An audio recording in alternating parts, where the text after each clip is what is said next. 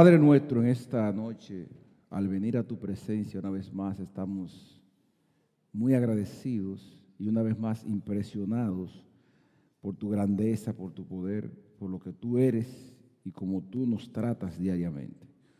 Yo quiero pedirte en este momento que vamos a iniciar esta serie de estudios, que yo solamente sea un instrumento tuyo, Dios, y que tú traigas a esta congregación el sentido real que tú tienes de lo que es estar en tu casa. Pedimos, Señor, que seamos abiertos a lo que tú nos quieras enseñar en esta noche y en las demás noches que tendremos también. Trae con bien los que vendrán. Permítenos hacer todos los jueves un buen grupo para edificarnos en tu palabra. En el nombre de Jesús. Amén. Gracias, hermanos. Siéntense. Yo he buscado cinco pasajes de la Biblia que tratan sobre este tema. Y yo quisiera leerlos. Gracias.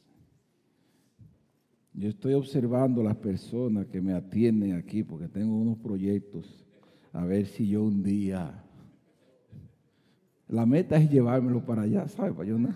Sí. sí. así que esa agua no está de más ahí, si tú no sabes lo que es. Si yo supiera la lucha que yo cojo para allá, yo no quisiera coger conmigo para allá.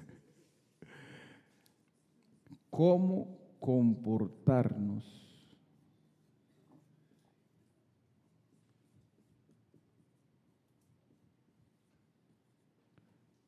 en la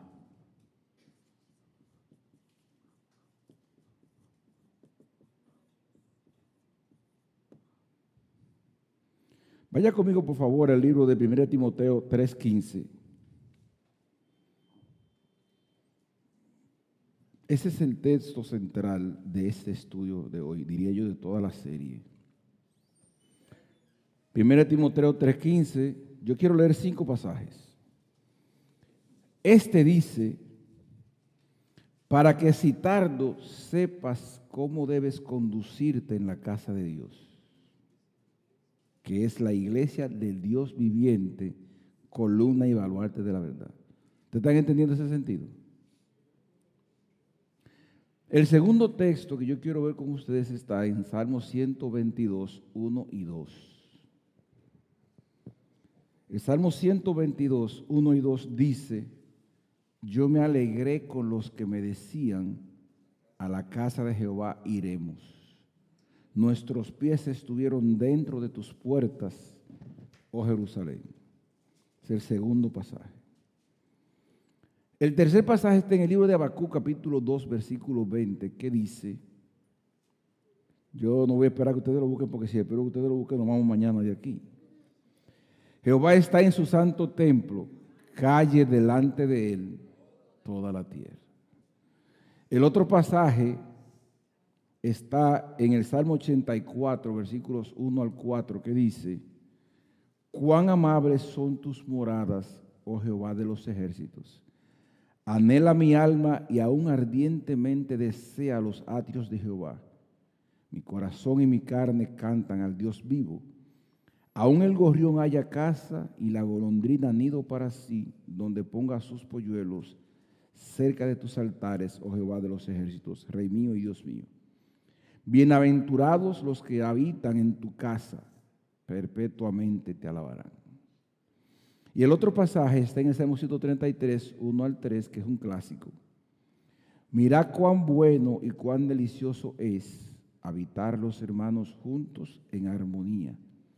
Es como el buen óleo sobre la cabeza, la cual desciende sobre la barba, la barba de Aarón, no ese que está ahí, no y baja hasta el borde de sus vestiduras, como el rocío de Hermón que desciende sobre los montes de Sión. Oye, qué interesante, porque allí envía Jehová bendición y vida eterna. Ese texto dice algo importantísimo, no es que dice ahí, oye bien, dice porque allí envía Jehová. La bendición viene a un lugar donde hay armonía, si no, no viene la bendición, es lo que dice ahí. Mire, hermano, yo he buscado esos textos, habrá más, Pero esos, esos textos hablan del sentido de Dios sobre lo que es estar en su casa. ¿Ustedes lo pudieron apreciar? Yo me hice, yo quiero hacer algunas aclaraciones. Yo voy a hacer muchas discusiones hoy con ustedes. Yo espero que Dios me dé sabiduría para yo manejar los líos que yo voy a armar hoy aquí. Pero yo quiero iniciar esta primera sesión aclarando cosas y discutiendo aspectos. Porque cuando usted viene para la iglesia, sea el día que sea y sea a lo que sea que usted venga, usted está entrando en un lugar que tiene unas características muy especiales. Y hay que saber a dónde uno va a estar. Yo espero que después de hoy nuestra manera de comportarnos en estas cuatro paredes sea diferente. Esa es la idea de todo esto. Primera pregunta, Señor, dame sabiduría. ¿Es lo mismo el templo que la iglesia? Si dice, la respuesta que ustedes tienen que explicarla, así que yo siendo usted pienso que usted tendrá que ser. ¿Es lo mismo?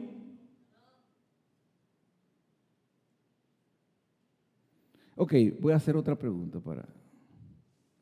¿Es correcto decir, vamos para la iglesia o debiéramos decir, vamos al templo? Entonces no es lo mismo la iglesia que el templo.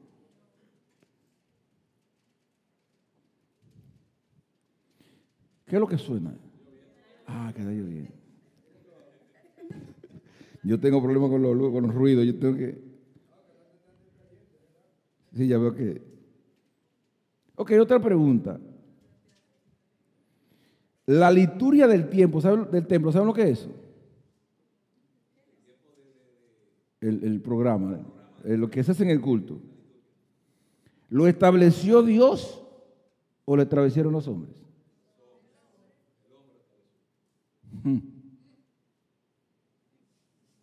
Número cuatro, debe la iglesia tener una etiqueta y un protocolo. ¿Se ve la diferencia de esa palabra? ¿Sabe lo que significa esa palabra? ¿Quién quiere explicarme lo que significan esos dos conceptos? No, no, no. Las dos palabras, ¿qué significan esas? Oye, tú me estás complicando la cosa ya. Si yo comencé por ahí, que debe ir por ahí, mira.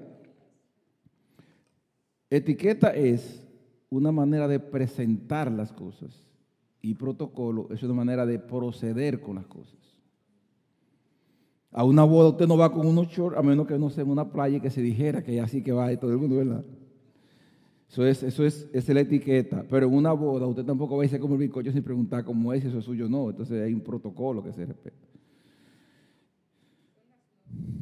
Una pregunta. ¿Qué pasaría si la iglesia no tuviera protocolo ni etiqueta? Un desorden. Ok, vamos con la primera pregunta, otra vez. ¿Por qué no es lo mismo templo que iglesia? Dame tu explicación. ¿Quién quiere decirme? Sí, Giovanni. Jordani. Oh, perdón. Ahora voy a aclarar. Buena la aclaración. Yo tenía un alumno Jordani que yo no quisiera que tú fueras como ese, que es muchacho. Pero tú no eres así. Dime. Vamos a ver. iglesia somos todos. Iglesia. Ahora, el templo es el lugar eh, en el cual nosotros hemos hecho un altar al Señor. Eh, o sea, muchas veces tendemos a, a, a, a, comparar como si fuese lo mismo, pero ciertamente no es lo mismo. Tú dices que la iglesia...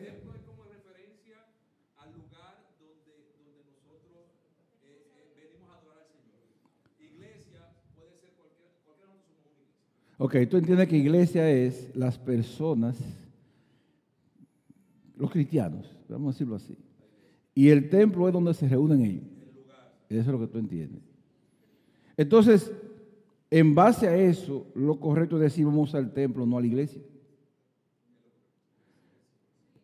Pero cuando la gente dice vamos para la iglesia, no tiene lógica porque los que están allá son la gente de la iglesia.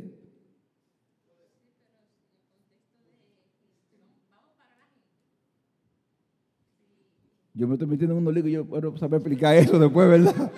Yo quiero que me levanten la mano todo lo que quieren hablar para yo numerarlo. Ok, uno y dos. Uno, dos y tres, en ese orden. Tú piensas tú.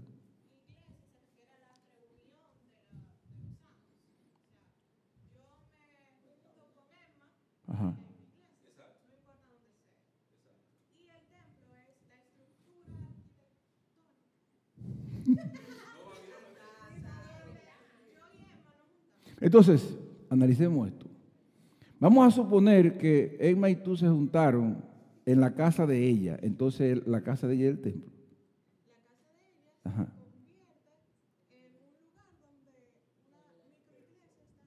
No es un templo. Ustedes son una iglesia.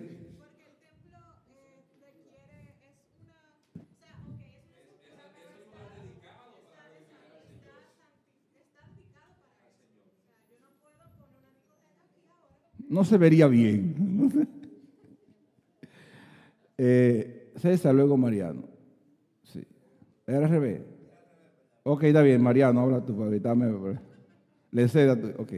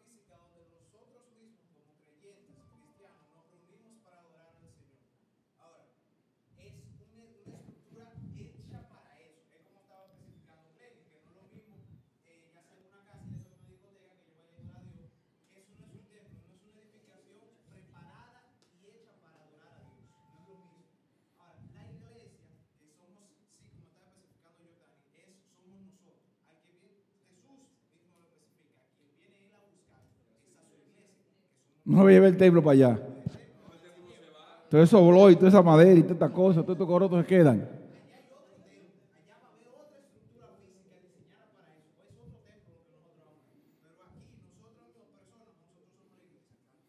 Mariano, ¿tú estás de acuerdo con el hijo tuyo? ¿Tú quieres decir? Aunque tuviera...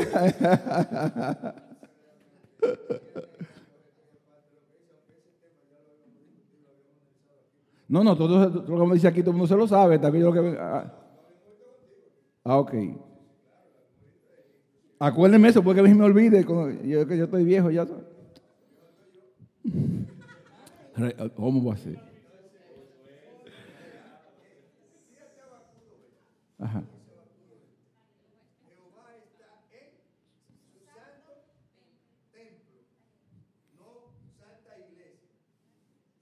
Bueno, para esa época no estaba la iglesia. ¿Tú te acuerdas, verdad? Ok.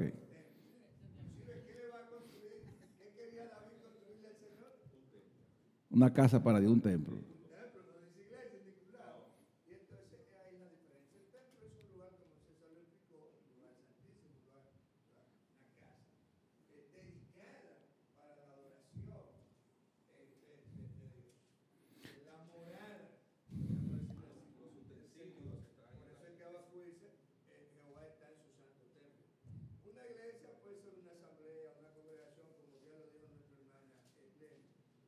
Ok, vamos.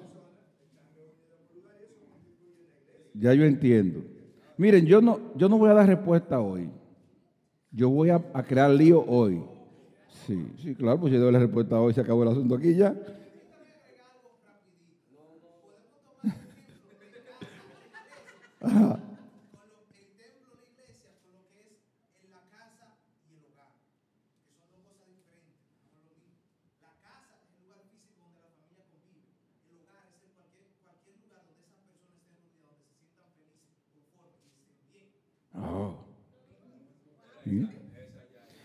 Oigan ahora esto, señores.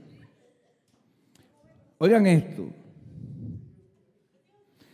Yo hice 10 preguntas, oigan esto, yo hice 10 preguntas y yo lo digo de esta manera, yo quiero atreverme a decir, oye esto, que Dios le haría estas 10 preguntas a cada cristiano que ha sacado de su valioso tiempo para ir a la iglesia.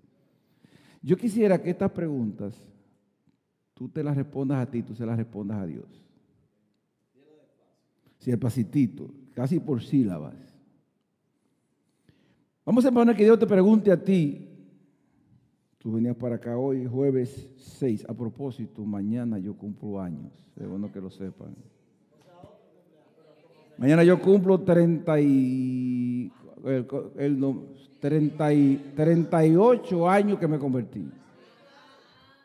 Pero ustedes no quieren celebrar el más importante. Ustedes no son cristianos. No sé qué iglesia es esta. Mire,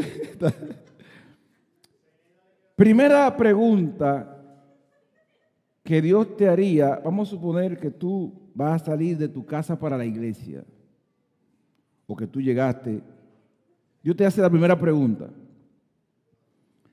¿Por qué quieres venir a mi casa? Imagínate que Dios te pregunte a ti, pregúntame Rafael, ¿por qué tú quieres hoy jueves 6 de julio venir a mi casa? ¿Qué es lo que te mueve a ti a querer ir? Esa es, la pregunta. Ya lo estoy ampliando. No, no, no. Yo, voy a, yo voy a decir los números. ¿Por qué tú quieres venir? Es decir, ¿cuál es, qué es lo que te impulsa? ¿Cuál es el motivo? ¿Cuál es la razón? ¿Por qué tú quieres venir? Hay muchas razones de por qué la gente va a la iglesia. La pregunta es, ¿cuál de esas razones tú le vas a dar a él que tú entiendas que él quede satisfecho en función de tu verdad? Si no, no, a Dios tú no quieres que aparentarle de una cosa por la otra. Pero yo creo, hermano, que va a ser muy importante en este estudio que tú encuentres una buena razón para tú venir. Porque de lo contrario, puede que ni tengas razón entonces que tú vengas. Es importante por qué tú vienes. Pero y la segunda, ¿a qué quieres venir? Ya que tú vienes, ¿a qué tú vienes? Tú vienes a dar algo a buscar algo. ¿A qué tú vienes?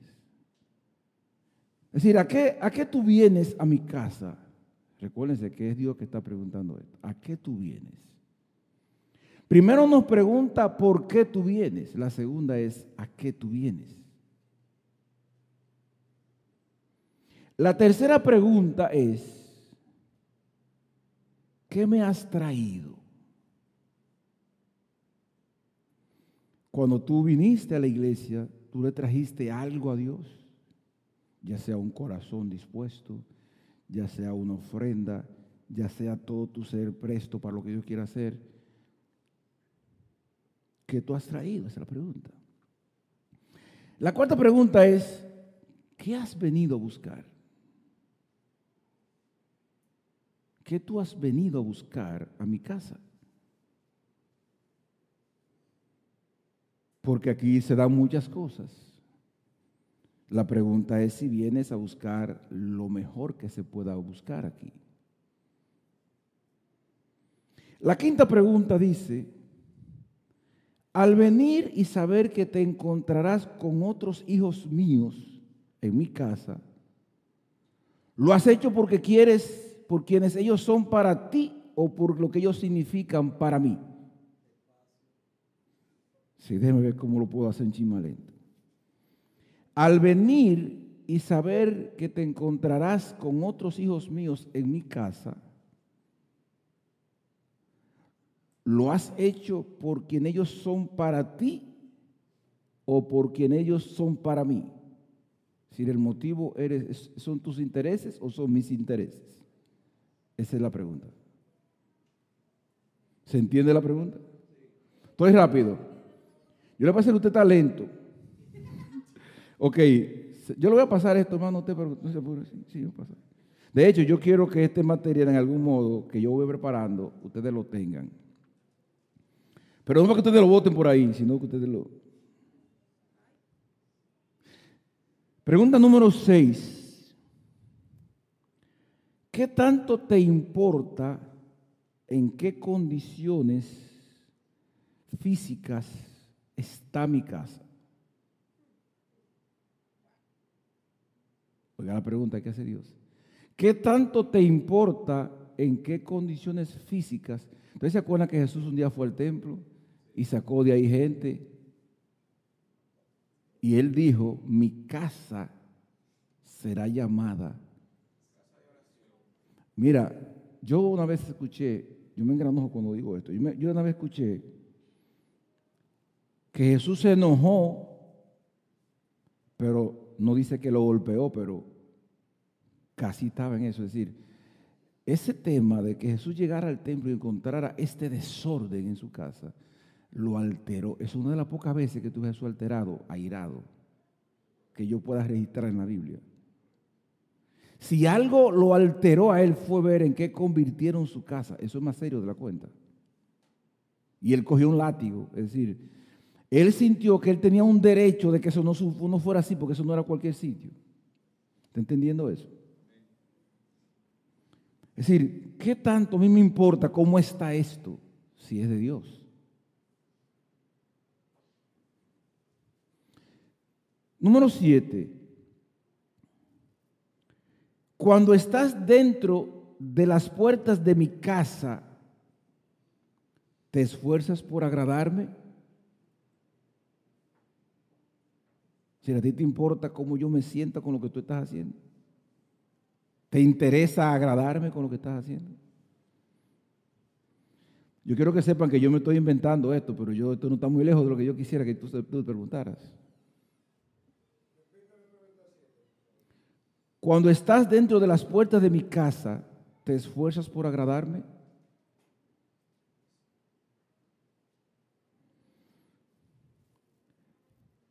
Pregunta número 8.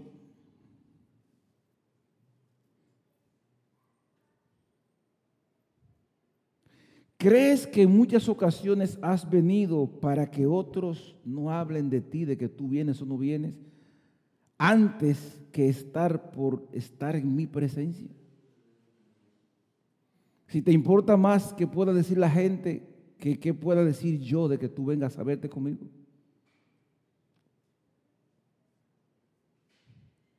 Número nueve. Wow, esta, esta está fuerte. ¿Crees que al momento de escuchar estas preguntas yo estoy aquí en mi casa? ¿Tú crees que Dios está aquí ahora? ¿Por qué tú lo crees? ¿Porque te han dicho que está aquí o porque tú tienes la convicción de que Dios está aquí? Mira, yo estoy leyendo estas preguntas con mucho temor porque yo, yo no tengo la mejor respuesta para eso.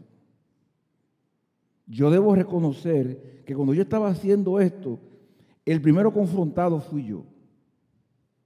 Y mira que yo estoy hablando con una sensación que no es cómoda para mí. Y número 10, ¿Respondiste, ¿Respondiste esas preguntas entendiendo que yo escucharía tus respuestas?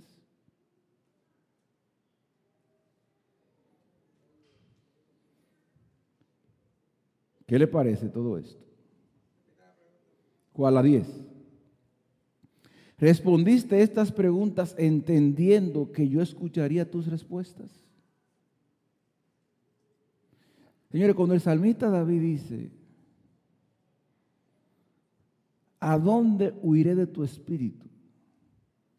¿A dónde yo me voy a meter que tú no me encuentres? Y él dice, aún no está la palabra en mi lengua y aquí ya tú sabes todo lo que yo voy a decir. Detrás y delante me rodeaste y sobre mí pusiste tu mano, dice Salmo 139. Hice preguntas para nosotros reflexionar cómo estamos manejándonos en la casa de Dios. Mira, hermano, yo voy, yo fui en este viaje a 15 iglesias diferentes. Tal vez más, es lo que yo puedo contar. Y yo veo tantas formas distintas de vivir a Dios que usted no se puede imaginar. Yo he querido realmente, con un estudio como este, ver en la Biblia cuál es el sentido de lo que Dios tiene por su casa. Por ejemplo, ese pasaje que yo dije ahorita de cuando Jesús fue al templo, eso que él hizo me tiene que decir muchas cosas a mí. Ese hecho de que él llegara al templo y encontrar ese desorden y él no fuera indiferente, tiene que decirnos algo a nosotros. Y que sobre todo él se alterara hasta el punto de coger un látigo, que aunque dice que no le dio y dice que él hasta volcó las mesas, es decir, estamos hablando de un asunto dramático. Si imagina tú al Señor Jesucristo haciendo una cosa así, ¿cómo habrá sido eso? Imagínate a Dios hecho hombre, cogiendo el templo y volteando todo para decir, esto no es lo que debe hacerse en mi casa. Eso para mí es una cosa seria. Eso es más serio de la cuenta. En otras palabras, cada vez que nosotros, yo recuerdo, señores, cuando esta iglesia estaba en la casa del pastor, que fue cuando yo comencé a ir, ya había comenzado la iglesia. Yo era uno que estaba sentado ahí. Yo recuerdo que a mí me mandaron a hacer una silla más grande que esa. Y yo estaba en mi silla en mi esquina, siempre sentado ahí. Y yo le dije, pastor, yo voy a contar cuántas veces la gente se para aquí para ir al baño en el culto. Y yo conté, 35 veces se paró la gente. ¿Sabe cuánta gente había en la iglesia ese día? 35. No fueron que se pararon todos, pero es el equivalente, como que todo el mundo se paró en la hora de la predicación ahí a eso, sin pensar.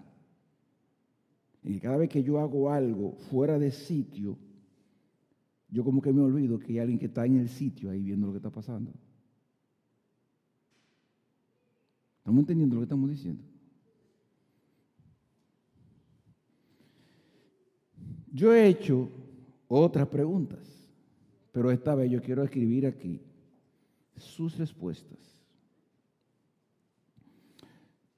Yo quiero que ustedes me digan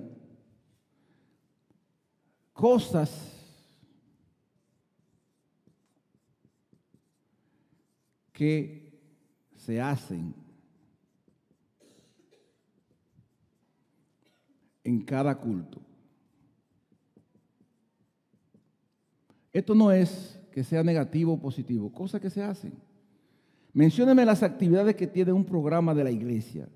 Se ora, ¿verdad? Una oración. ¿Qué más se hace? Se canta, se lee, lectura, lectura, lectura bíblica. Luego se canta, se canta. Eh, alaba sería la palabra técnica, pero es cantar. Si tú alabas no es otra cosa. No lo mismo cantar que alaba, ¿verdad que no? Luego viene la ofrenda. Ofrenda. Anuncios.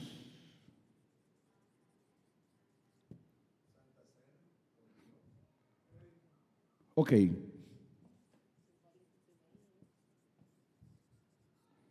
Escena ahí. Dije ese. Santa Cena.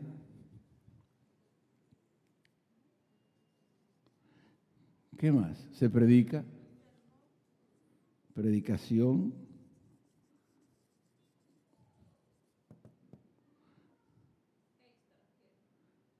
Dígame, maestra, sí. Ok. Presentación de niños. Se celebran cumpleaños.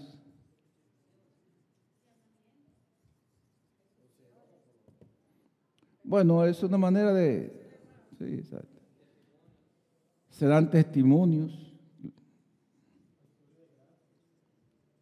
Vamos a dejarlo ahí en testimonio, las acciones de gracias. ¿Qué más se hace en la iglesia? Un llamamiento. Llamamiento. Sí, está ahí. ¿Qué más? Aquí tenemos una, dos, tres, cuatro, cinco, seis, siete, ocho, nueve, diez y once cosas. ¿Hay algo más que se saluda? Si yo voy a ponerlo aquí, porque voy a ponerlo ahí. Oh, bienvenida, sí. Vamos a ponerlo ahí en salud y bienvenida.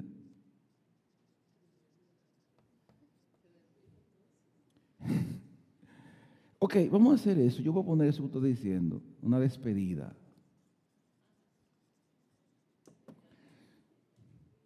Mira, yo quiero, oye la pregunta que sigue ahora. Ya numeramos las cosas en la iglesia. Yo quisiera ver, no creo que me quepa todo aquí, pero ¿sabe qué es lo que yo quiero hacer? Que tú me digas los errores que aquí se cometen con cada cosa de esa según tú. Cosa que tú crees que hacemos que Dios no la aprobaría en ese sentido. Sí, honestamente. ¿Usted está entendiendo la idea? Yo quiero coger eso que está ahí, porque no tiene sentido hablar de esto si no vamos a resolver muchos problemas que tenemos nosotros. Si cada parte del culto, vamos a ver los errores que comete el que lo dirige y el que está abajo. Todo visto en función de que yo está chequeando con lo que estamos haciendo aquí. ¿Me entiendes? Lógico, yo quiero que ustedes digan todo lo que ustedes crean y después vamos a colarlo, a ver si estaba bien sí o no. Ok, levante la mano para yo saber cuántos son. Ok, te tengo a ti tres. Voy a comenzar a revés ahora. Oscar, Mariano y Jordani, por favor.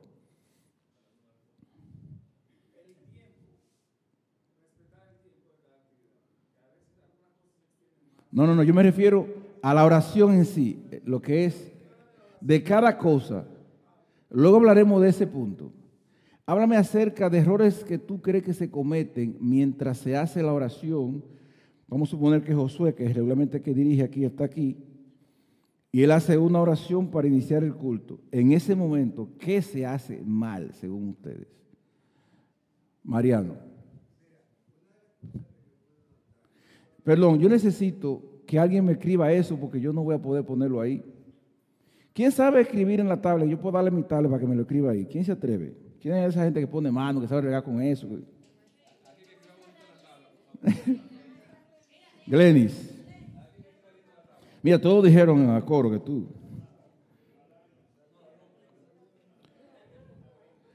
Eh,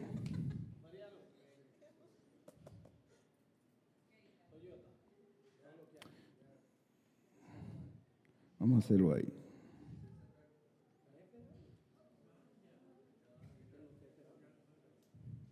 Por favor.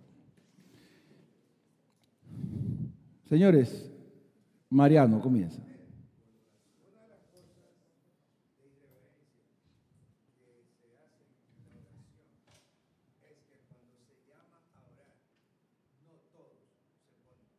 ¿No ponen? No todos oran. Bueno, eso es verdad. Tampoco está orando.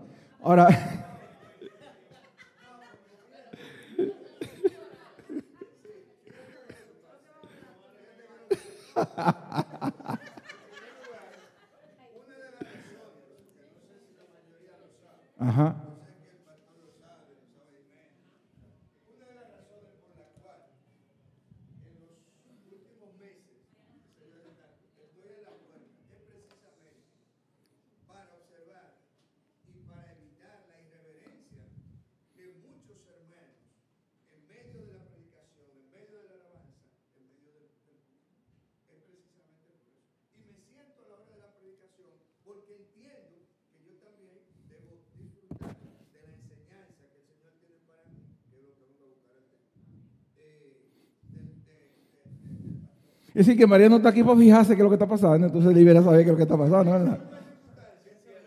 Y hay que separar allá. Desde aquí tú puedes apreciar, tú sabes lo que está pasando aquí adelante.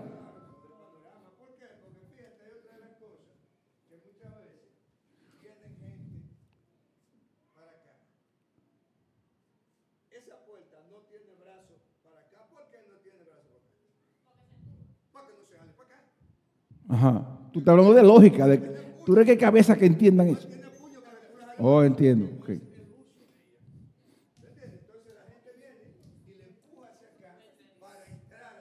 Mariano, ¿cómo tú te das cuenta que no están orando? Porque tienen los ojos abiertos. Pero espérate, ¿cómo tú te das cuenta que no están orando? La mayoría.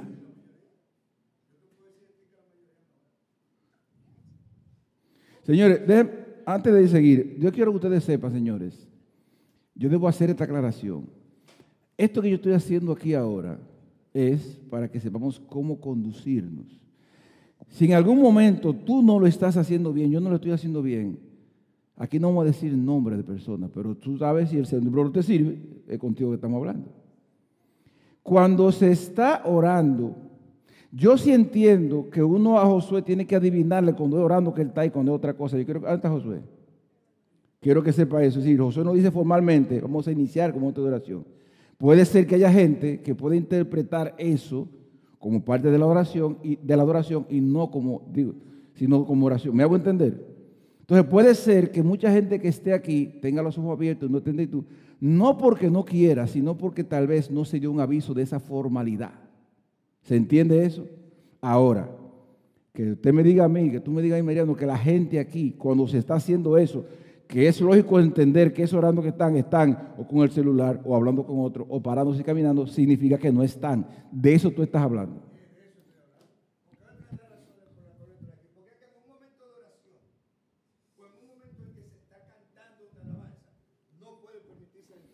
Yo voy a decir aquí,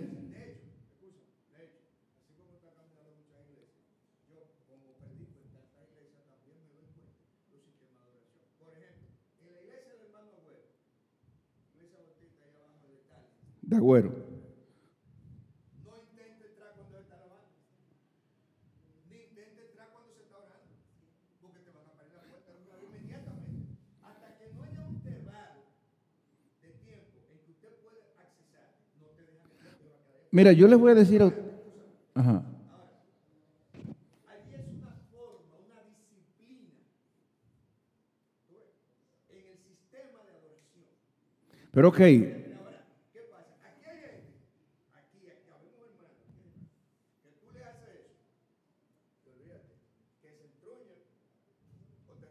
Bueno, yo quiero que... No, no, la idea mía es que la gente tenga... Oye esto, Mariano, la idea mía es que la gente por conciencia no tengamos que forzarlo, ya van a entender cómo que va. Porque yo voy a llegar a un momento en que yo voy a explicar aquí cómo debe ser el comportamiento nuestro cuando se esté orando aquí. Yo lo voy a explicar. ¿De acuerdo? Hasta ahora tú estás diciendo que muchos no oran. Ya eso dice que lo que están haciendo es otra cosa. El que están haciendo sería un tema para llenar la pizarra entera. Ese es uno, que no oran. Manuel, ¿qué tú dices?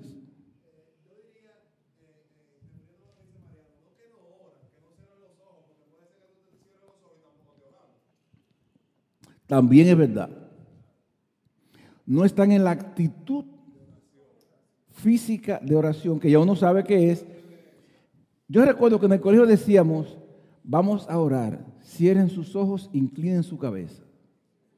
Eso significa que tú no vas a estar y que pendenciado, sino que tú vas a estar, ¿entiendes? Como la, la postura correcta, diría yo antes de entrar en el tema, para tú entender que se está orando o para que otro entienda que se está orando, es que tú tengas tus ojos cerrados y eso uno lo hace como un protocolo cristiano, no que la Biblia dice, tiene que cerrar los ojos y bajar la cabeza, y no, no, no lo dice así.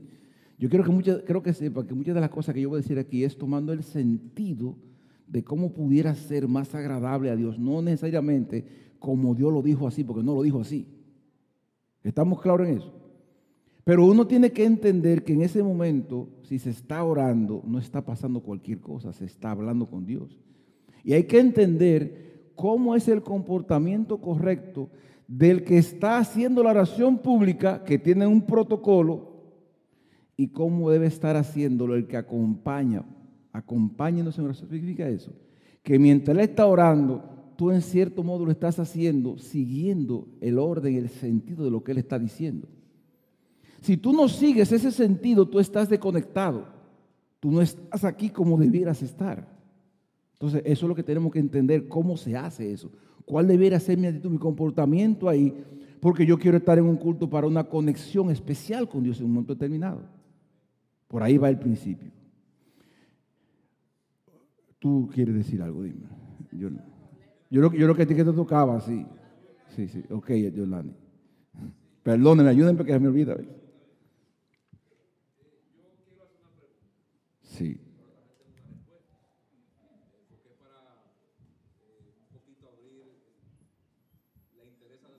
Ajá. Por ejemplo, cuando nosotros venimos a, a la casa del Señor, todo lo que está ahí es importante. Sí. O sea, ahí no hay, ahí no hay nada que no tenga importancia porque es parte de lo que venimos a entregar al Señor para recibir algo de Él. Exacto, de acuerdo yo lo que veo en la parte de la adoración, de que por el motivo que sea, hay muchos hermanos que, por ejemplo, no vienen a, a, a los diferentes itinerarios. Por ejemplo, eh, la, la escuela, Ajá. no vienen mucho, Ujú, eh, pero vienen a la adoración. ujú.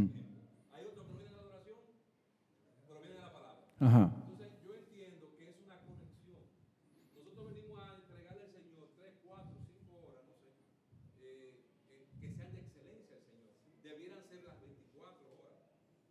Eh, pero si le hemos apartado un día especial al Señor, que es venir a su casa, entonces todo lo que está ahí es importante. Por eso es que hay muchos hermanos que cuando llegan no están conectados. Habemos otros que ya estamos desde las 9 de la mañana recibiendo. Perdón, eso yo lo entiendo porque es una palabra interesante, una conexión que tiene que haber. De hecho, la oración es el primer momento de la conexión. Mire, hermano, el que no se conectó ahí puede que no haya cogido el sentido completo de todo. No es igual. Keila, luego Juan Carlos. Sí, Keila. ahorita cuando usted decía el, el énfasis en acompaña en su hogar, quizás ese es el problema, que el receptor que está aquí lo vea como una parte de la liturgia que debe hacer el orador y no como un sentido de, de que todos debemos orar por eso.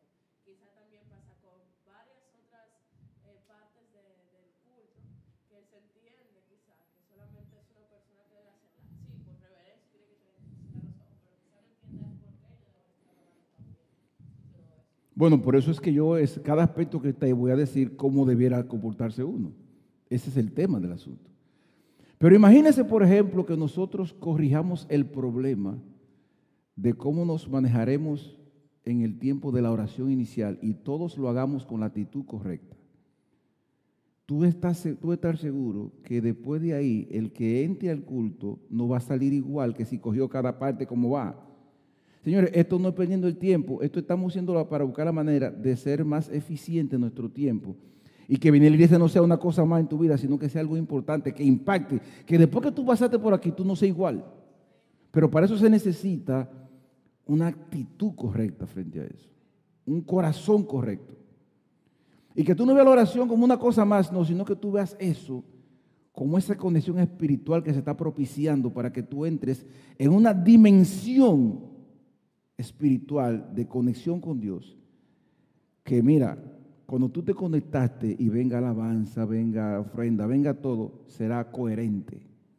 No una cosa y la de la otra, sino todo con un mismo sentir. Hermano, mira, no va a ser igual las 10 que la 1 de la tarde. No puede ser igual. Si es igual es porque tú aquí adentro no hiciste las cosas como había tenía, que hacerlo. Porque una cosa importante que está diciendo yo, todo lo que está aquí es importante. Juan Carlos. Para mí es el primer, el, el- el punto básico en cuanto a la irreverencia en el templo, es que nosotros le damos importancia a ciertas cosas en el, en el culto, le quitamos a una y le damos mayor a otra. Yo no creo que necesariamente tiene que ser la oración, porque no, reverenciar a Dios no es un tránsito, no es venir, la oración y va a reverenciar a Dios. Tú tienes que venir dispuesto a. Ya es desde tu casa que tú tienes que venir con el corazón preparado a que, a que al momento que tú entraste, tú tienes que entender que es Dios que es quien está ahí. O sea, tú, tú no- tú no- el invitado eres tú, porque Él está en su casa. Tú tienes que venir dispuesto a, no es a dar importancia a la oración o a menos importancia, porque total. ¿Tú sabes qué se hace en la oración? La oración, ¿sabes para qué son? Para ir al baño. O sea, cuando alguien va a buscar algo en la cartera o va a hacer algo, espérate, la oración yo te lo hago. Ya normal, es, es, es el sentido de nosotros. Pero eso es o lo, o lo que está pasando. ¿Eso es lo que está pasando o lo que debiera ser? Ah, ok, es que se hace. ¿Se hace en diligencia?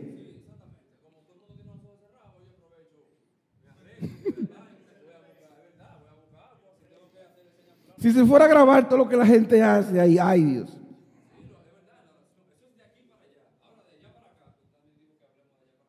Ajá.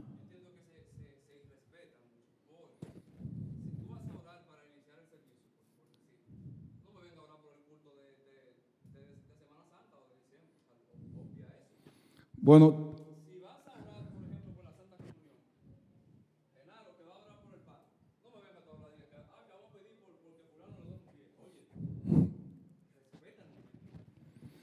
bueno, voy a hablar de las dos partes, del que ora y del que está acompañando la oración. Debo hacerte una aclaración respecto a cuando comienza el culto, que realmente es desde la casa que debe comenzar, la actitud. Pero quiero que sepas que hay un momento formal en que el culto comenzó, es decir, tiene un valor horario. No, no, no. A ver, a ver si yo lo que quiero aclarar, porque creo que dijiste algo que puede malentenderse. La oración, independientemente de comenzar en casa, no tiene que hacerse como va aquí. Lo que yo digo es, la persona cuando toma eso como, como bueno, ese va a ser, ese va a ser el trance, ahí, ese va a ser Tú hablas de trance. Yo quiero usar la palabra conexión. Porque trance como que se oye, ¿tú entiendes? No, no, no. ¿Por qué está mal, Juan Carlos? Sí, con palabras.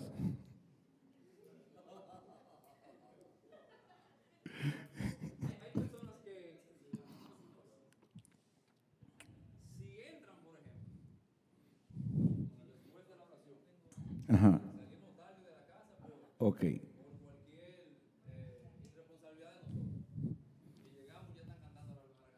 Sí.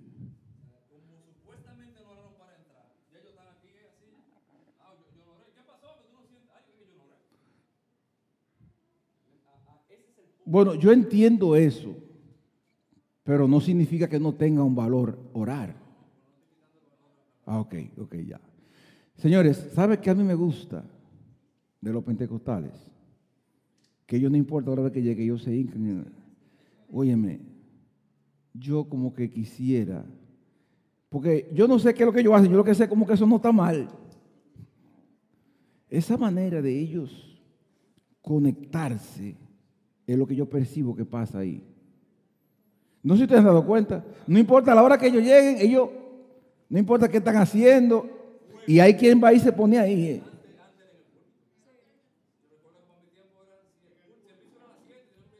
Bueno, no, no, pero, yo me refiero al culto comenzado ya. Si ya comenzó, tú en tu silla, tú oras. Pero antes muchos lo hacen aquí. Bueno, depende del protocolo que exista, ¿tú me entiendes?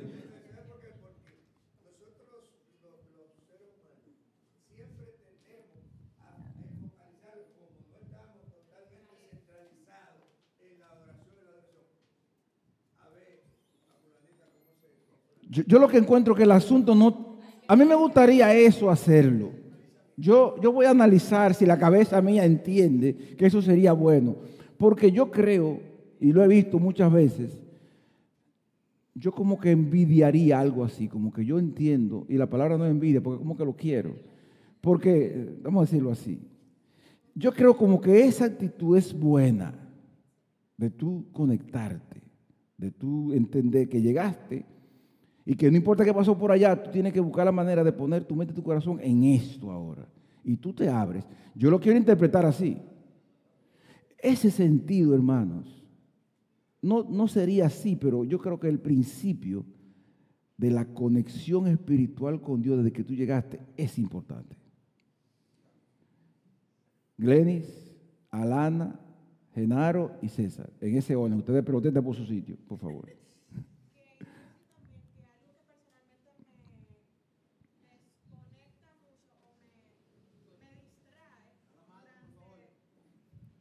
Algo que la distrae a ella, sí. Ajá, cuando están orando. no tiene como un sentido lógico la oración, o sea, eh, como que utilizan palabras repetitivas como para que la oración se alargue, pero no, no, no sustancia. No sé, no sé si me... No, no, perfectamente de acuerdo contigo. Entonces, a mí en lo personal, o sea, yo hablo por mí, eso me, me desconcentra totalmente. O sea, puedo yo estar orando bien, eh, eh, independientemente de, de quien sea que esté ahí adelante, pero eso me... Yo soy como tú, me pasa, no aquí, en muchísimas partes puede pasarte, que si la persona dijo algo, por ejemplo, oh Dios, los pentecostales, oye esto, ellos, ellos tienen algo, yo tengo, la mayoría de iglesias que yo veo en Estados Unidos son pentecostales, el 90%, el 90%. Yo le pregunto a ellos, ¿por qué hay que decir tantas veces gloria a Dios, aleluya? Y todas esas cosas. Porque es cada una frase, gloria a Dios, aleluya, una frase. Entonces, cualquier persona que use la cabeza para esto encuentra en eso una interrupción.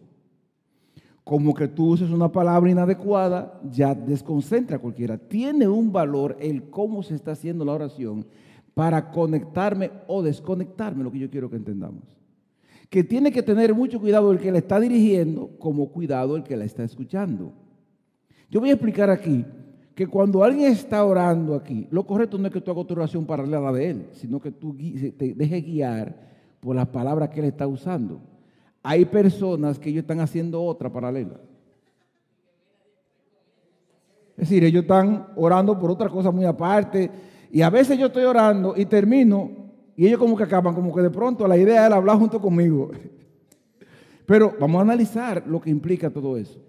Ahora, es importante, hermano, que las dos partes lo hagamos bien para que sea para que se logre el propósito con eso. ¿De acuerdo? No todos oran. ¿Quién sigue en la conversación? Creo que Alana. ¿Quién era que le tocaba? Alana, sí, sí.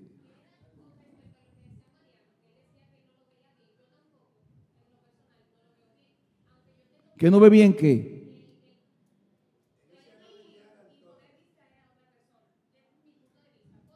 Oh, de pararse aquí.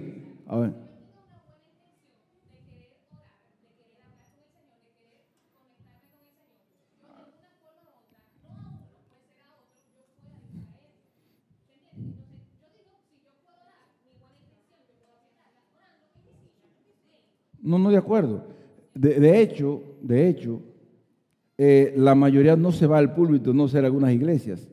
Lo correcto es que la persona respete cómo se hace aquí. Lo de su asiento. La mayoría lo hacen en su asiento, en su propia silla ahí, que es lo correcto para mí. Ya, si tú lo vas a hacer, que lo haga ahí. No que venga a llamar la atención, que, te parate para que te vieran. Diferente. ¿Quién era que seguía? Genaro.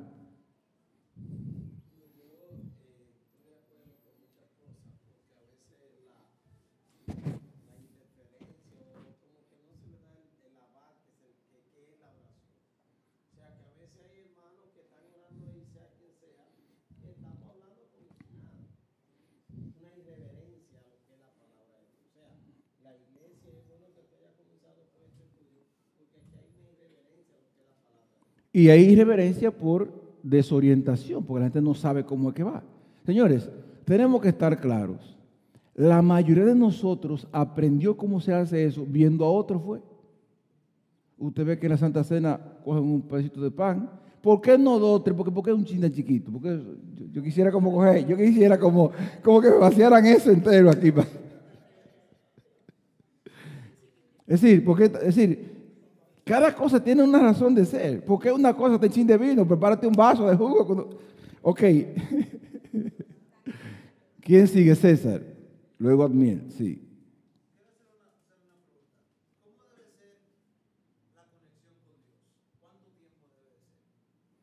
Bueno.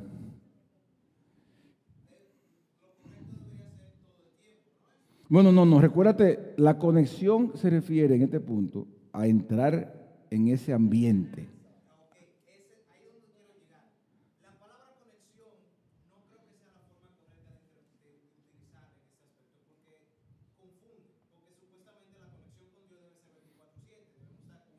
Bueno, donde comienza la conexión en el culto.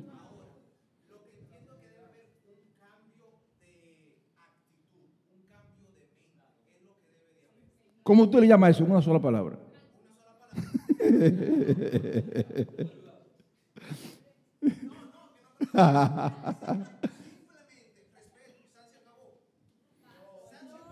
Bueno, vamos a tener que someter a discusión si la palabra estaría mal.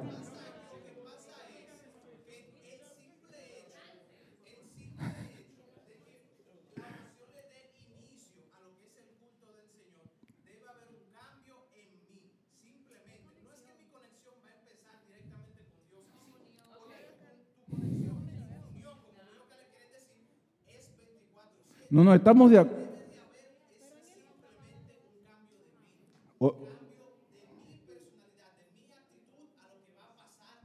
No, no, de acuerdo, César. Mira, todo lo que está aquí, todo lo que está ahí, señores, todo lo que está ahí, comienza fuera de aquí, continúa o termina aquí. Es así. Lo correcto es, señores, que todo esto, quien sea que vaya a hacer cualquier cosa, venga con un corazón preparado desde allá, conectado desde allá. No vamos a decir aquí, llegó el tiempo de conexión ahora, no se va a decir así, es de oración que se va a decir.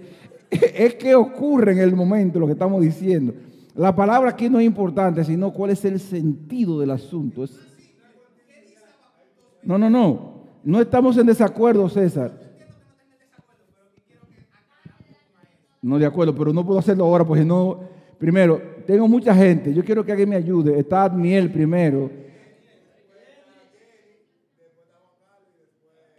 Manuel, tú eres el encargado de manos aquí. De acuerdo, lo que tú me digas, eso es lo que va a pasar. Admiel, tú porque Manuel a todo el mundo, ¿sabes? Admiel, dime tú. Señores, perdón, antes que tú hables, están dándose cuenta como un solo aspecto, pero no creo que estamos perdiendo el tiempo, sino entendiendo para poderlo manejar como va. Y eso, cuando lleguemos a la ofrenda que tú ves cosas o a cualquiera que tú veas ahí, el de cantar, anda la porra.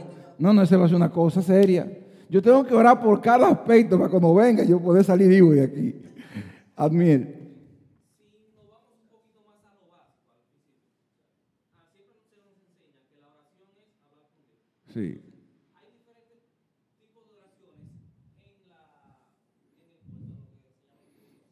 Ajá. Pero eh, si nosotros entendemos primero, o sea, si, si, si en la mente se centra lo que, que la oración es hablar con Dios, se notaría más el respeto. Por ejemplo, eh, si yo entiendo lo que, lo que significa eso, lo que significa yo respetar con quien yo estoy hablando, eh, no estar chateando mientras me están hablando, no estar eh, querer beber agua mientras me están hablando, no, mientras yo estoy hablando, se podría manejar un poquito más, porque son diferentes tipos de oraciones, pero cada oración es hablar con la misma persona. No, no, de acuerdo.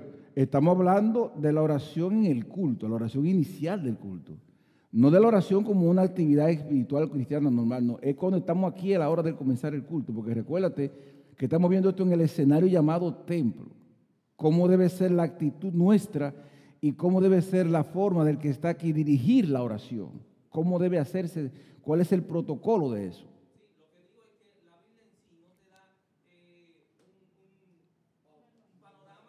No, no, no lo hace. Claro. Un, no de acuerdo. Vamos a tomar el sentido de lo que dice la Biblia en base a algunos conceptos para aplicarlo. En la Biblia dice, mira, que primero la oración, después va esto. No dice eso en ninguna parte. Esa es una liturgia hecha por nosotros para con esta agradar a Dios y hacer un culto efectivo para Él. Estamos claros en eso. Ahora, ¿cuál debe ser el orden, la forma? Es lo que vamos aquí a tratar de nosotros tomar el sentido de como Dios quisiera lo más apegado a la Biblia posible.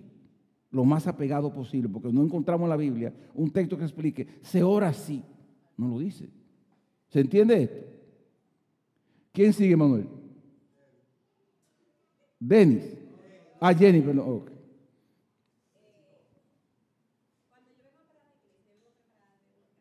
Ajá. Ajá.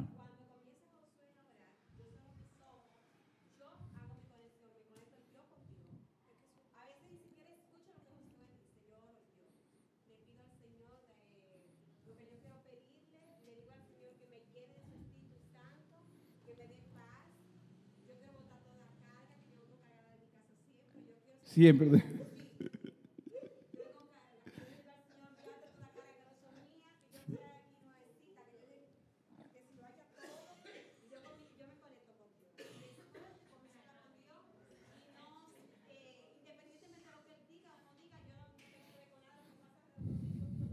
Mira, eso, eso es muy interesante lo que ella está diciendo. Porque uno tiene esto que está aquí como un programa, pero cada quien lo va a utilizar como quiera, siempre y cuando haga la función para la cual tiene que hacerse. Lo que tú no debes hacer es, mientras tú estás haciendo eso, interrumpir a otros para que no puedan hacerlo. Pero si tú quieres en tu propio espíritu hacer todo lo desorden que tú quieras hacer o hacerlo como tú quieras, fantástico. Porque hay un protocolo. Y yo creo que lo que tú estás diciendo es correcto. De hecho, yo quiero que tú sepas que así es que yo hago lo mío, como ella lo está haciendo.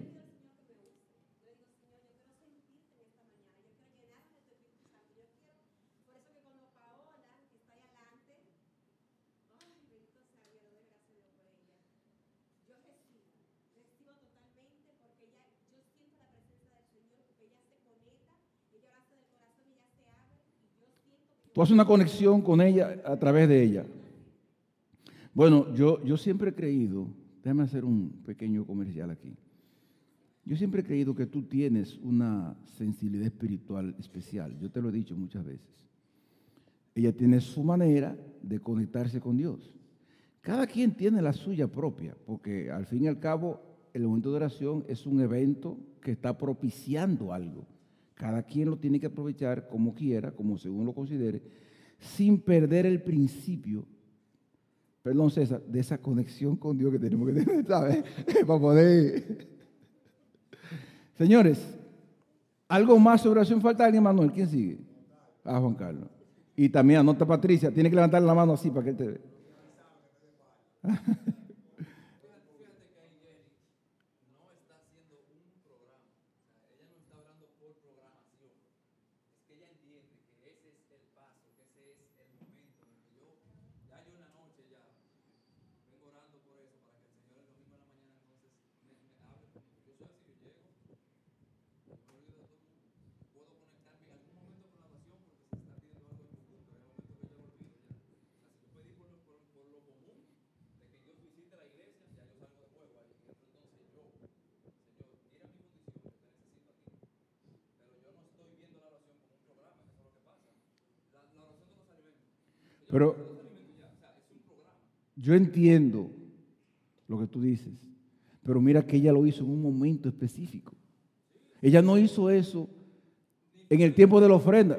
En el momento de la oración inicial, ella aprovechó para ella, según su forma, crear otra vez su propia conexión. ¿Entiendes? ese es el asunto. Yo entiendo, yo entiendo. Fíjense que ahí, ponga a, a una gente a orar al, al- al principio del servicio o al final. Padre, gracias porque por este día, por este fruto tan maravilloso, nos vamos de, de este lugar, pero no de tu presencia. Fíjate que es lo mismo. Fíjate que todo el que, todo el que ora para finalizar un servicio, Señor, gracias por, porque este fruto La mayoría hace eso. nos vamos de, de, de, de aquí, pero no, no de tu presencia. Llévanos en gana de tu espíritu en el nombre de Jesús. Amén. Ya, fin de la oración. Esa mecánica O sea, no es, no, ella no, o sea, no se está haciendo de algo mecánico. Y, y yo admiro a Jenny. O sea, Jenny no tiene nadie que, la- que la, la, la, la, la mueva a venir la iglesia, ella viene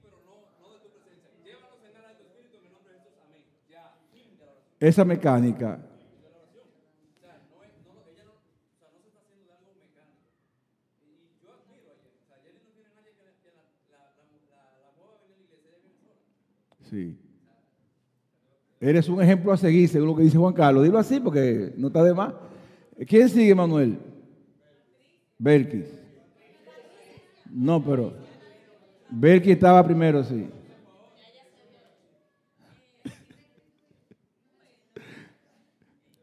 Yo digo que la actitud del corazón es lo que cuenta. Amén. Porque si no llego y ya han orado y están en otra parte, entonces no va a haber la conexión que se dice que hay o en fin. Por eso decíamos ahorita que cuando tú llegas y hablamos de pentecostales se hincan, buscando ellos su manera de hacerlo en su tiempo, que es el principio que creo que usted tiene. Lo importante es que tú no entres como que nada está pasando, sino que tú entiendas a qué tú viniste y qué está pasando ahí ahora. Ese sentido espiritual, yo entiendo que es importante que lo tomemos. Por ahí va el asunto. ¿Es Patricia ahora que va? Patricia.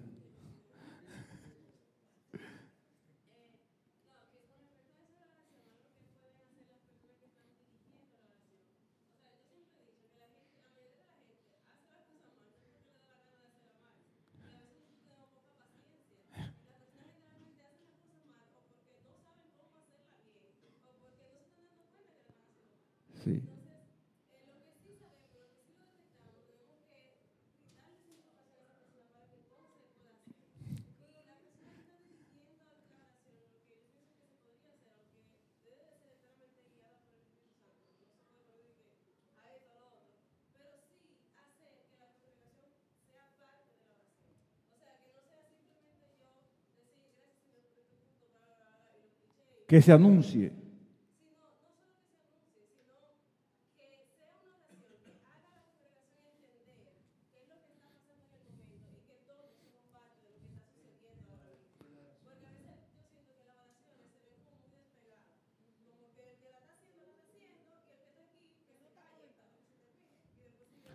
Señores, miren, déjame decirte algo. Ahora que estoy hablando de esto, yo me acuerdo que yo de iglesias que no oran para comenzar.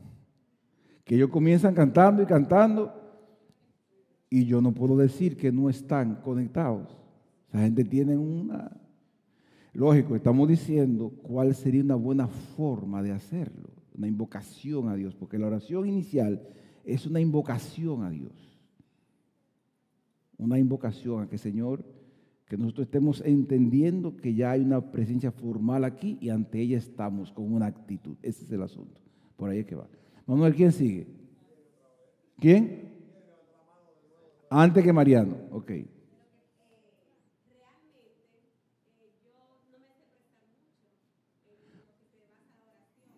¿Cómo, ¿Por qué tú dices eso?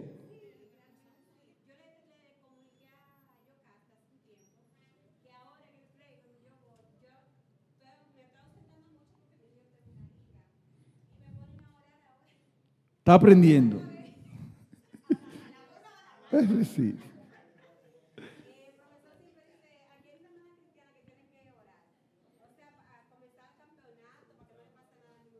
Para que ganen.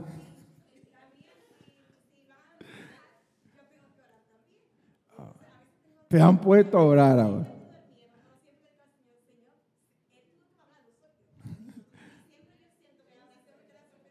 Te sale bien.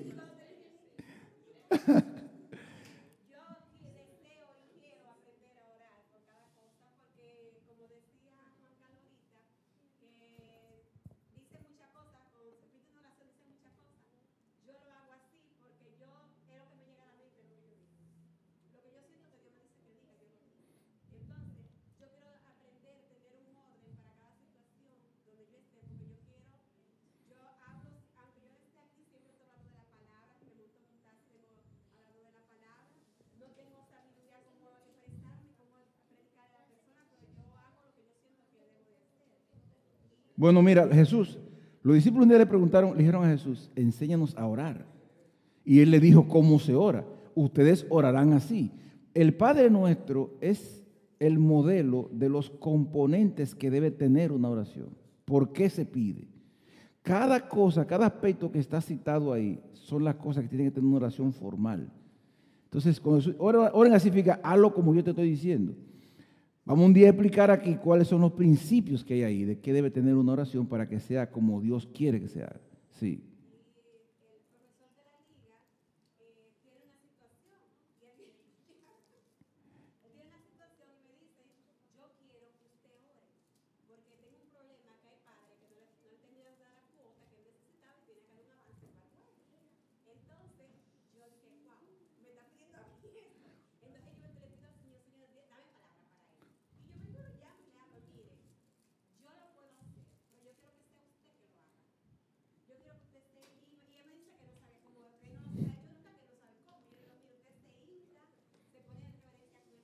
Pero, otra cosa, espérate. Déjame, ahí voy. Tú tienes ahí algo. Ese hombre lo tiene que ahora orar por él y traerlo para acá, porque ese hombre está, eh, ese hombre está entendiendo. Él entendió que tú hablas con Dios y que a ti te oyen. Él quiere eso con él. Tiene que traerlo para acá.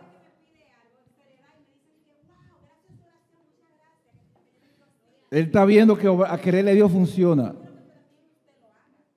No, no, pero tiene que explicarle que para hacerlo tiene que hacer otra cosa. Señores, miren, eh, yo entiendo que debo darle tiempo a eso, pero oye esto que te voy a decir.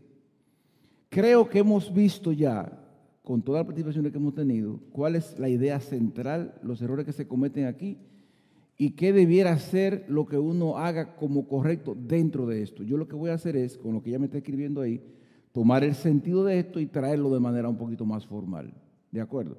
Vamos a pasar un prontito porque yo quiero, también me tomo más tiempo de la cuenta esto y no va a ser hoy que lo hagamos todo, pero creo que va a ser interesante analizar cada aspecto para poder entender cómo debiera ser.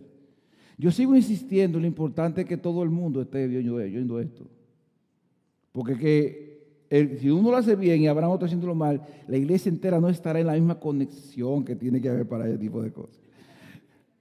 Eh, Mariano quiere 30 segundos, te lo voy a dar.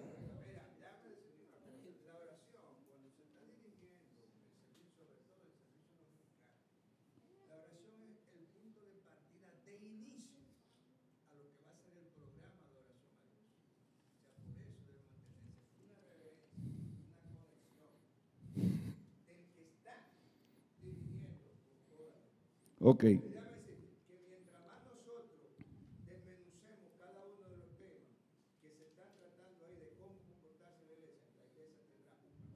Yo voy el próximo, eh, en un tiempo más adelante, cada aspecto yo lo voy a analizar cómo va y cómo vamos a hacerlo a partir de ahora.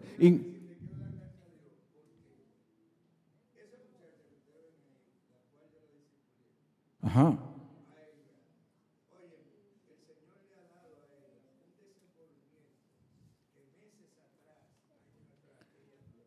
Oye esto, oye esto, felicidades a ambos. Mira, la, idea de esto es, ¿cómo logramos como iglesia hacerlo de la mejor manera posible? Eso por ahí que va. Hablemos ahora de la lectura, la lectura bíblica. Eh, regularmente Josué tiene una, todos, Iván también lo hace, los que dirigen el culto, ellos leen una porción de la Biblia, sobre todo de adoración. En iglesias a las que yo voy, y muchas veces hacían, era que el pasaje de la predicación se lee un tiempo de la lectura formal. ¿Me entiende? Aquí no se hace así, no significa que está mal, pero la lectura es, al igual que la oración, esa otra manera de conectarnos con Dios. La oración nos conecta con Dios, la lectura nos conecta con la palabra de Dios y lo que ya vamos preparando el ambiente para que el corazón se abra a verdades que Dios quiere traer para nosotros. Me parece que es correcto como ellos lo hacen, que traen un pasaje que tiene con adoración porque es lo que está en ese momento. Eh, no descarto que en algún momento se piense que el programa tenga la lectura de la predicación como tal, porque muchas veces cuando uno va a predicar no lo hace pensando que tiene poco tiempo, que la lectura puede ser un poco larga, y no sería mala idea que en algún momento se considere la posibilidad de que se tenga eso.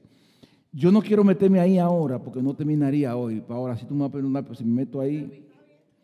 Yo quiero, hermanos, eh, seguir haciendo algunas preguntas que hay que meditarlas. Yo esto no lo voy a continuar ahora desglosando, pero sí vamos a hacerlo más adelante.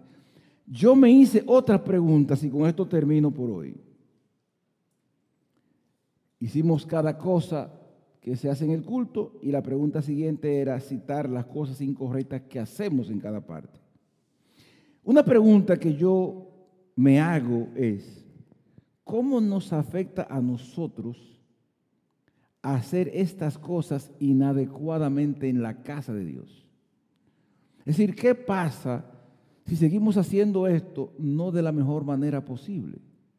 Por ejemplo, vamos a suponer que a partir de ahora que hemos este grupo estado aquí analizando cómo se debe orar, sigamos haciéndolo mal, ¿qué pasaría con nosotros?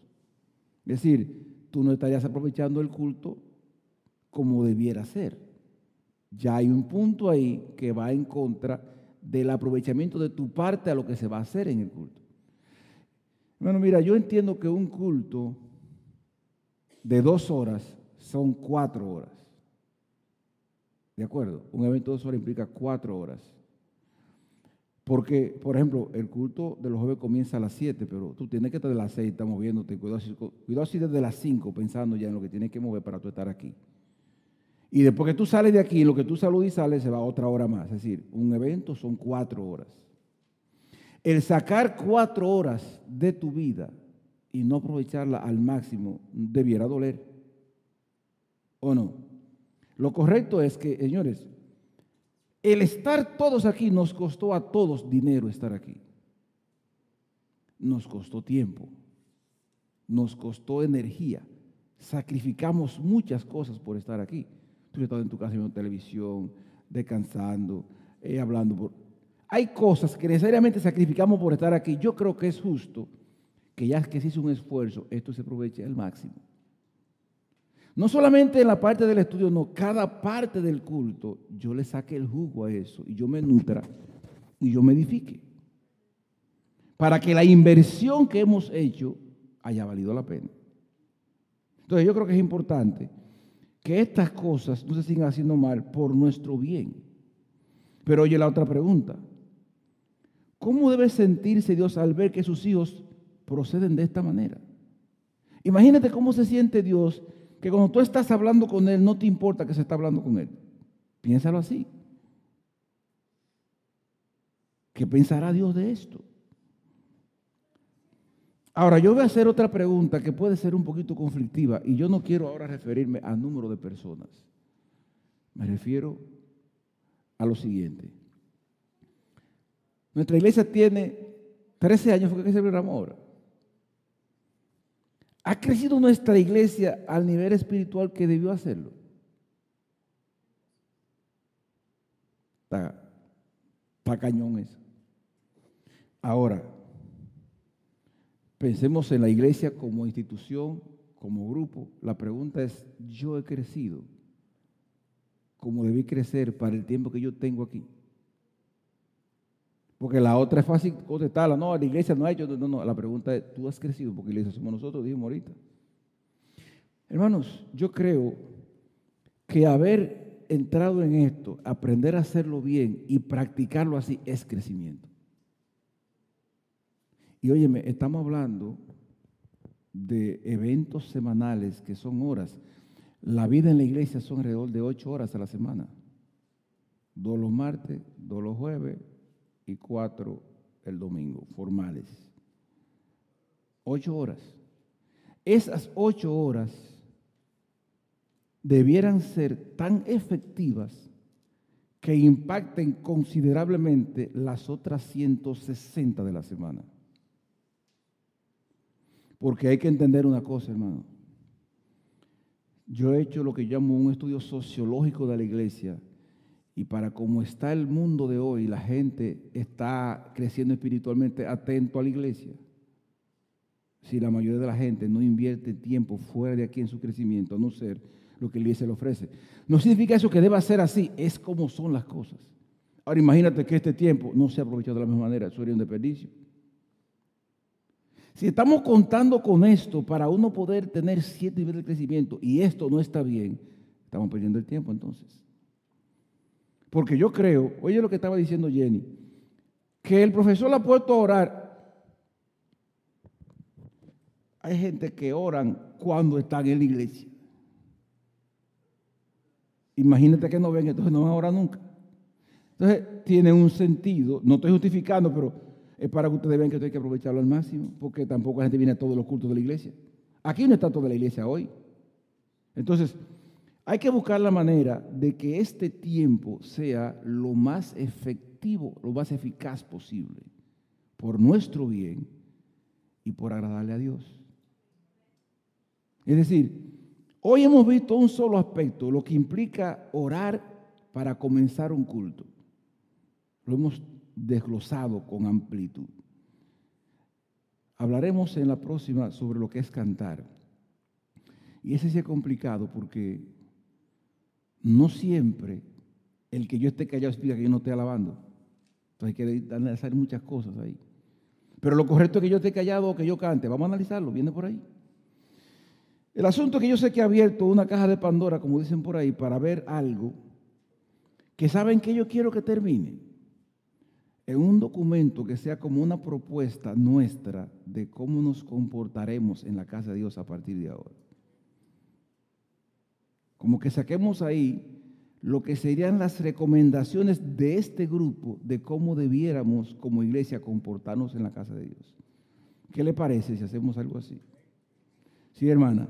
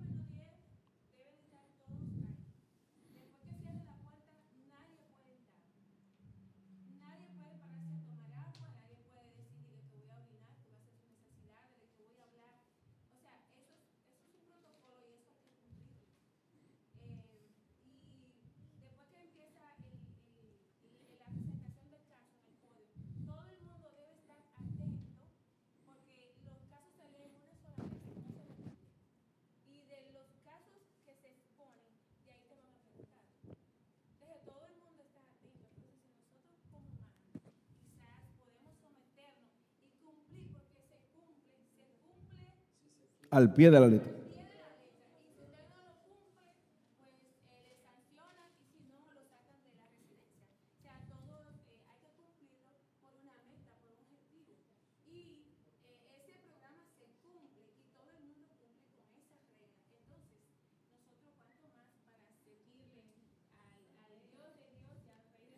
Mira, qué buena esa aclaración. Déjeme decirle esto. Ahorita antes de venir para acá, yo pedí un botellón de agua en el colmado.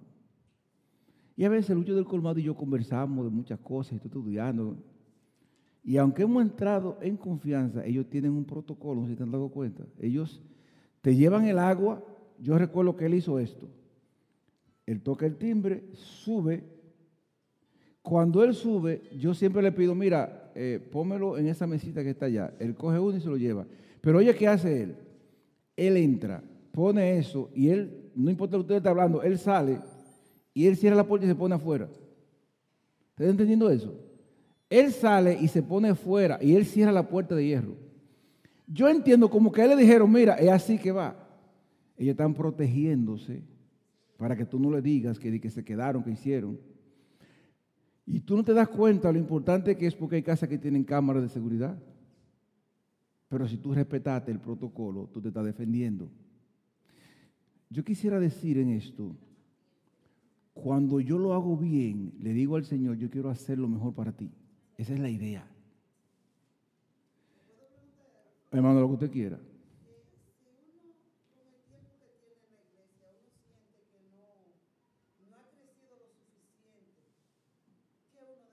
Óyeme, la, me la puso difícil ahí. Esa pregunta yo debiera pensarla para la semana que viene. No, no, y, yo creo que esa inquietud es interesante. Yo entiendo que debiéramos hacérnoslas todos. Es decir, para el tiempo que tenemos en el Evangelio, yo debía, yo vivo al nivel espiritual que debió ser. Yo tengo la relación con Dios, conmigo mismo, con los demás. Yo estoy viviendo al nivel que se supone debe vivido para el tiempo que yo tengo en esto.